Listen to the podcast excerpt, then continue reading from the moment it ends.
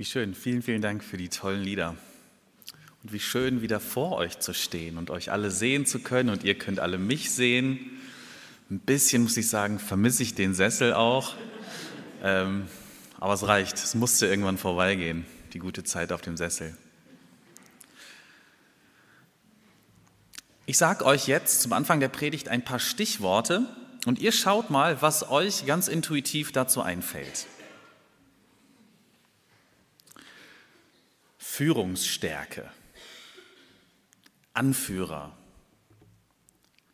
erfolgreicher Leiter. Keine Ahnung, was oder wer euch so ganz direkt eingefallen ist. Ich werde es auch nicht abfragen. Jetzt sagt nicht oder denkt nicht ein Hirte. Ihr seid vorbereitet. Vermutlich ist einigen von euch ein Hirte eingefallen. Im Normalfall wäre das nicht passiert bei den Stichwörtern.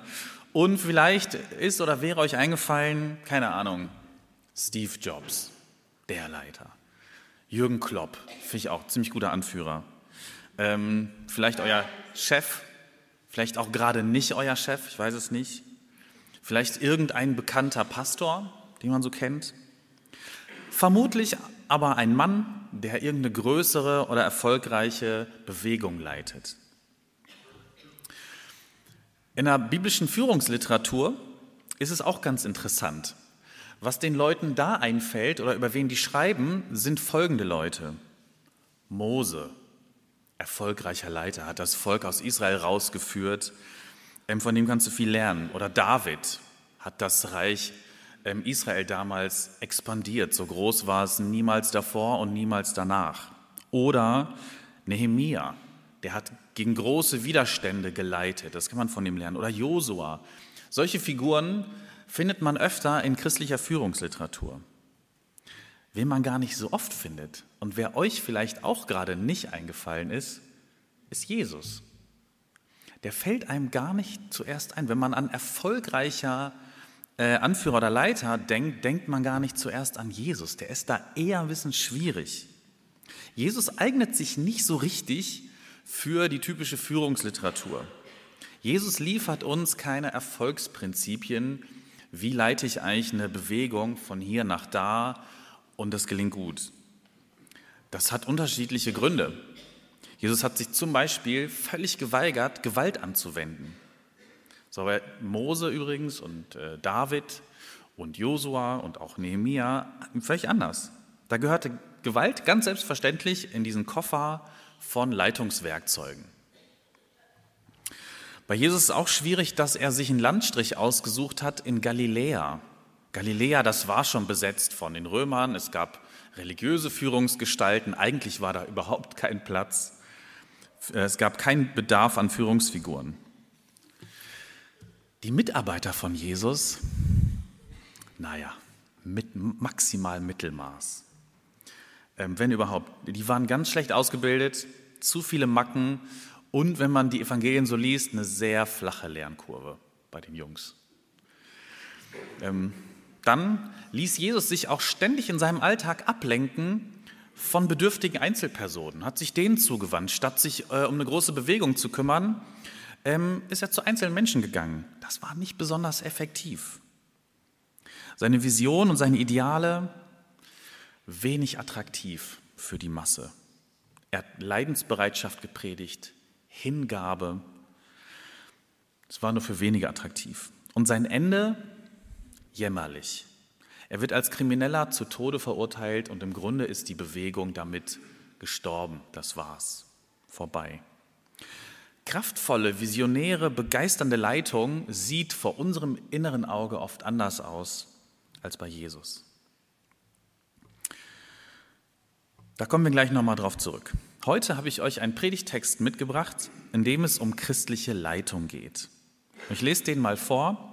Der steht in 1. Petrus Kapitel 5, die ersten vier Verse. Da schreibt Petrus, ich wende mich an die Ältesten unter euch. Ich bin selbst Ältester der Gemeinde und ich habe Teil an den Leiden von Christus wie an seiner Herrlichkeit, die bald offenbar werden wird. Deshalb ermahne ich euch. Leitet die Gemeinde, die Herde Gottes, die euch anvertraut ist, als rechte Hirten. Kümmert euch um sie, nicht weil es eure Pflicht ist, sondern aus innerem Antrieb, so wie es Gott gefällt. Tut es nicht, um euch zu bereichern, sondern aus Hingabe. In eurem Verantwortungsbereich führt euch nicht als Herren auf, sondern gebt euren Gemeinden ein Vorbild. Dann werdet ihr, wenn der oberste Hirte kommt, den Siegeskranz erhalten, der nie verwelkt. Eine Predigt an die Ältesten. Die allermeisten von euch sind jetzt fein raus. Ich habe gesehen, zwei Älteste sind da. Der andere hat sich gedrückt, als ich ihm angekündigt habe, worum es heute geht. Ich vermute, der muss arbeiten. Ähm, ich bin ja auch bald nicht mehr da. So wie Petrus, der schreibt an eine Gemeinde. Und jetzt könnte ich euch, so wie Petrus, ins Stammbuch schreiben, worauf es ankommt, liebe Älteste. Das mache ich natürlich nicht. Ähm, erstens, wir werden schnell merken, dass wir alle hier in der Gemeinde etwas aus biblischen Führungsprinzipien lernen können. Da kann man unfassbar viel mitnehmen, ob man Ältester ist oder nicht. Nicht jeder von euch ist in der Gemeindeleitung, natürlich nicht. Aber fast jeder Mensch ich glaube, jeder Mensch hat zu, oder fast jeder hat zu irgendeinem Zeitpunkt in seinem Leben oder in irgendeiner Rolle mal Verantwortung für andere Menschen.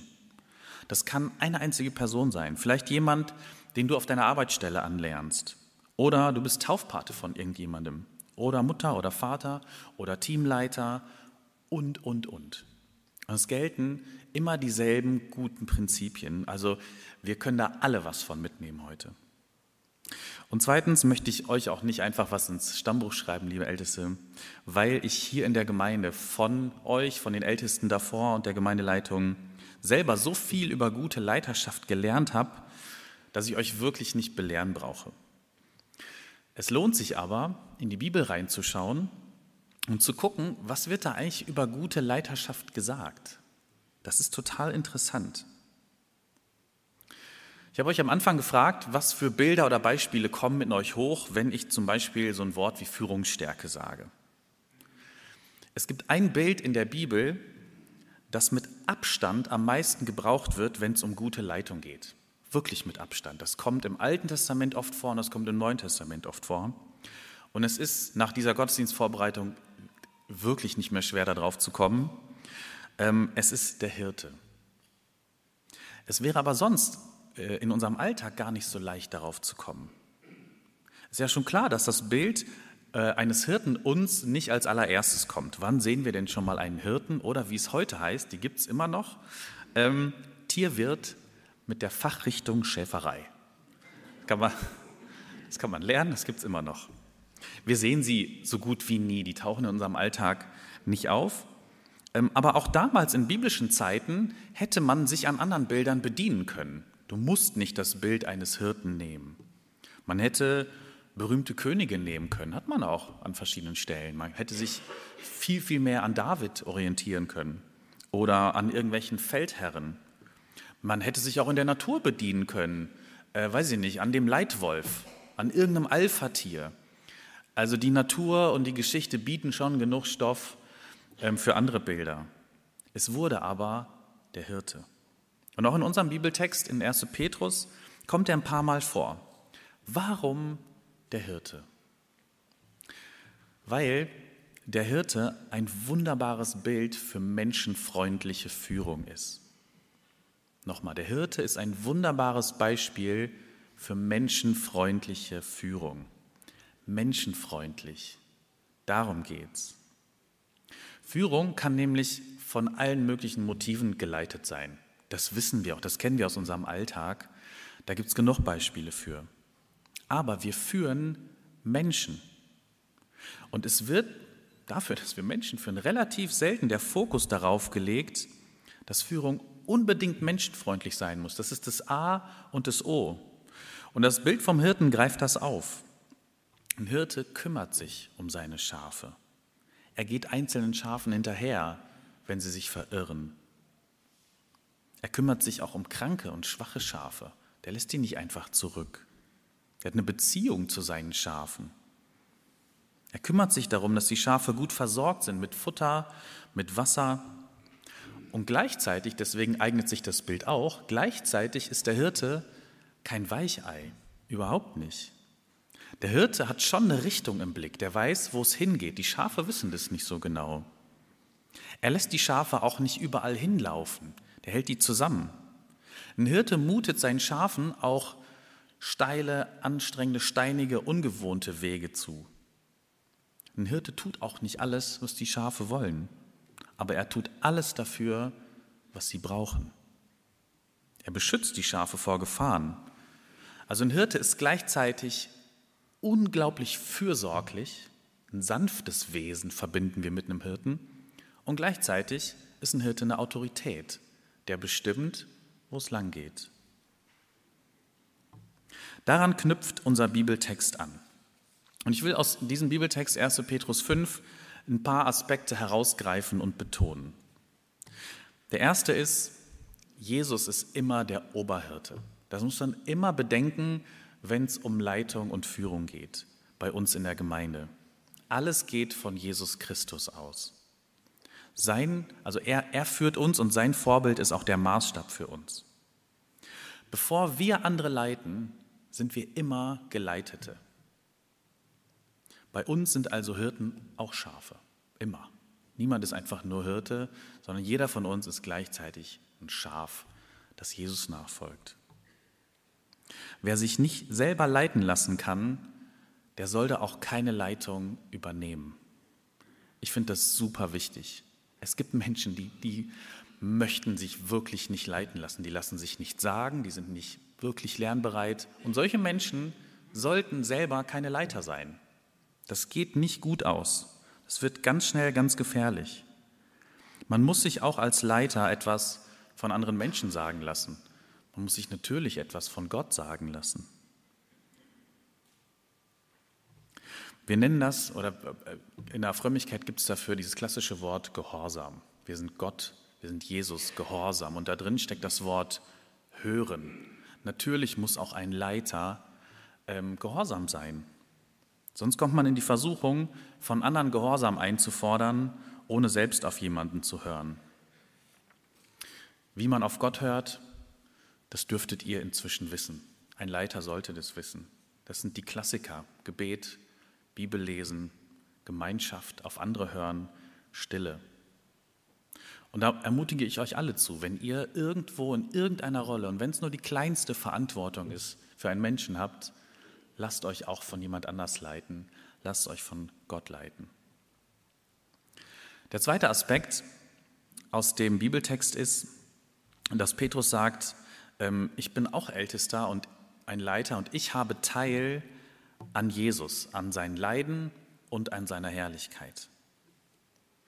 Leitung heißt also nicht, ich habe meine Agenda, mit der komme ich und die möchte ich hier durchsetzen. Ich habe meine Vision und die möchte ich verfolgen. Mein Traum möchte ich verwirklichen und dafür brauche ich euch. Macht mit.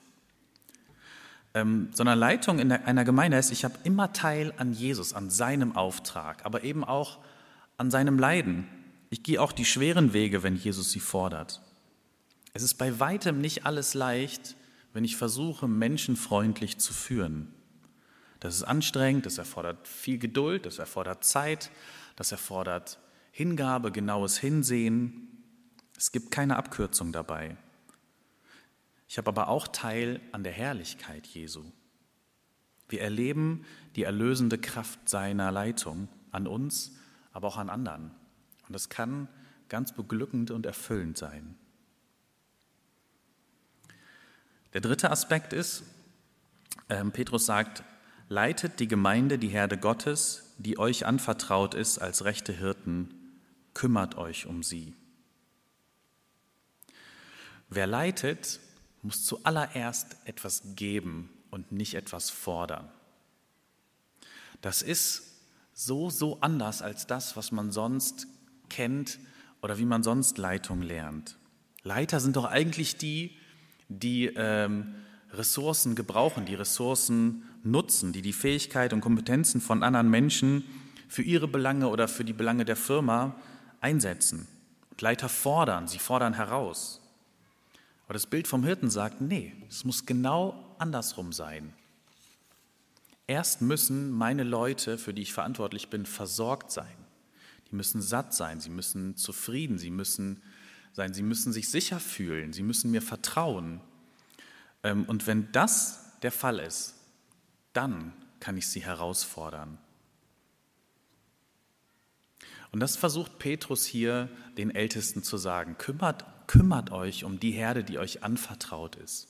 Kümmert euch, indem ihr sie erst versorgt und nicht, indem ihr ständig fordert. Gemeinde kann ja auch so ein Ort sein, wo immer Mitarbeit gefragt ist, wo immer irgendwo eine Lücke ist, die gefüllt werden muss und wo man sagt, kommt schon Leute, wenn wir uns anstrengen, dann schaffen wir das. Und es ist natürlich auch wichtig, aber davor muss stehen, dass die Menschen, die da sind, versorgt sind. Und wenn man gefüllt ist, dann kann man auch was weitergeben. Es ist ein extrem menschenfreundliches Leitungsverständnis und auf Dauer ist das der beste und nachhaltigste Weg, um Menschen zu befähigen und zu bewegen.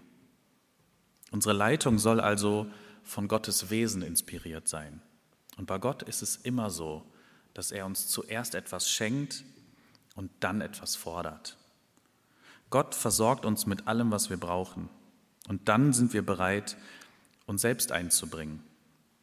Theologisch gesagt, erst die Gnade und dann das Gesetz. Oder erst Zuspruch und dann der Anspruch. Der vierte Aspekt ist, kümmert euch nicht aus Pflicht, sondern aus Hingabe. Weil euch die Schafe, weil euch die Menschen, die in eurer Verantwortung stehen, wichtig sind. Die Aufgabe ist auch viel zu schwierig, um sie dauerhaft aus Pflicht zu tun. Aus Hingabe ist sie dann aber auch gar nicht so schwierig, weil es Sinn macht. Der fünfte Aspekt, kümmert euch nicht um euch zu bereichern, ähm, sondern eben aus Hingabe. Nicht um euch zu bereichern. Da habe ich gedacht, naja, woran genau soll man sich eigentlich jetzt in der Gemeinde bereichern? Also Geld gibt es hier für Ehrenamtler und für Älteste mal so gar nicht zu holen.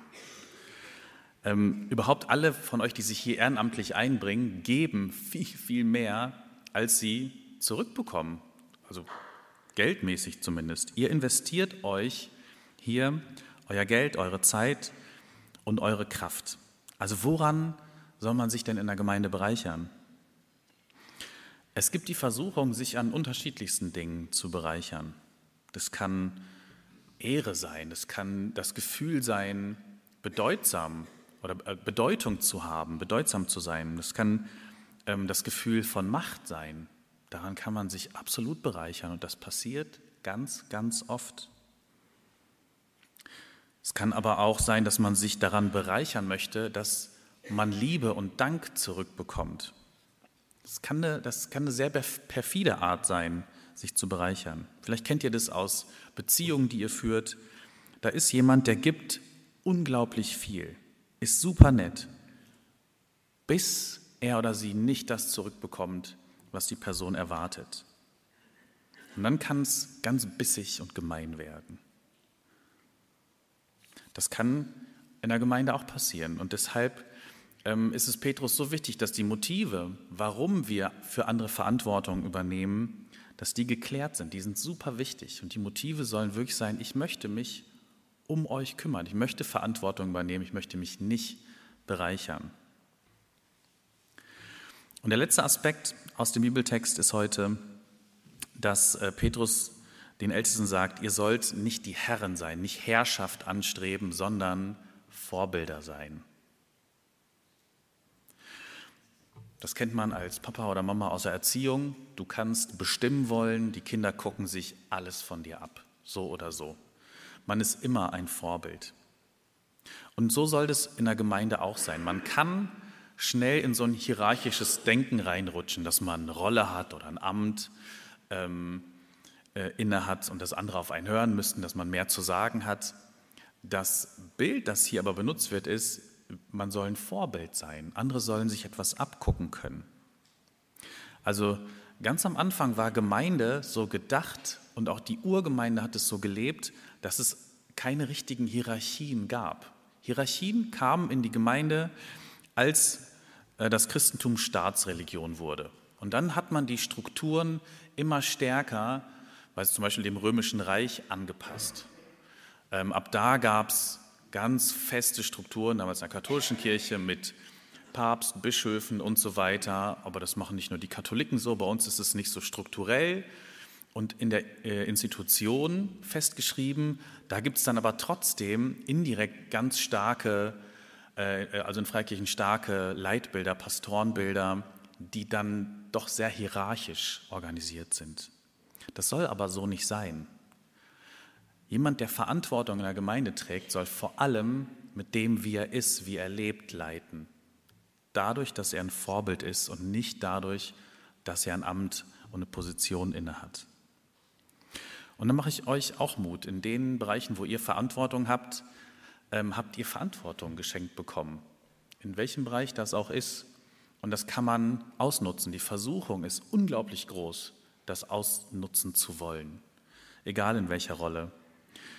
Leitung funktioniert aber so, dass man ein Vorbild ist und denen, die einem anbefohlen sind, vorlebt, wie man reif und mündig leben kann. Das sind die sechs Aspekte, die teilweise an den Hirten angelehnt sind, teilweise ähm, hat Petrus die sonst ähm, da reingeschrieben in diesen Text. Und ich, ich hoffe, ihr könnt da was mitnehmen für euren Bereich, in dem ihr jetzt gerade seid. Ob ihr Diakon seid, Ältester, ob ihr hier in der Gemeinde ein Team leitet, ähm, ob ihr zu Hause in eurem Haushalt Verantwortung habt oder auf eurer Arbeit. Ich glaube, dass das hier zwar für Gemeinde geschrieben wurde, dass diese Prinzipien aber überall anwendbar sind ähm, und Menschen einfach gut tun und Menschen weiterbringen. Amen.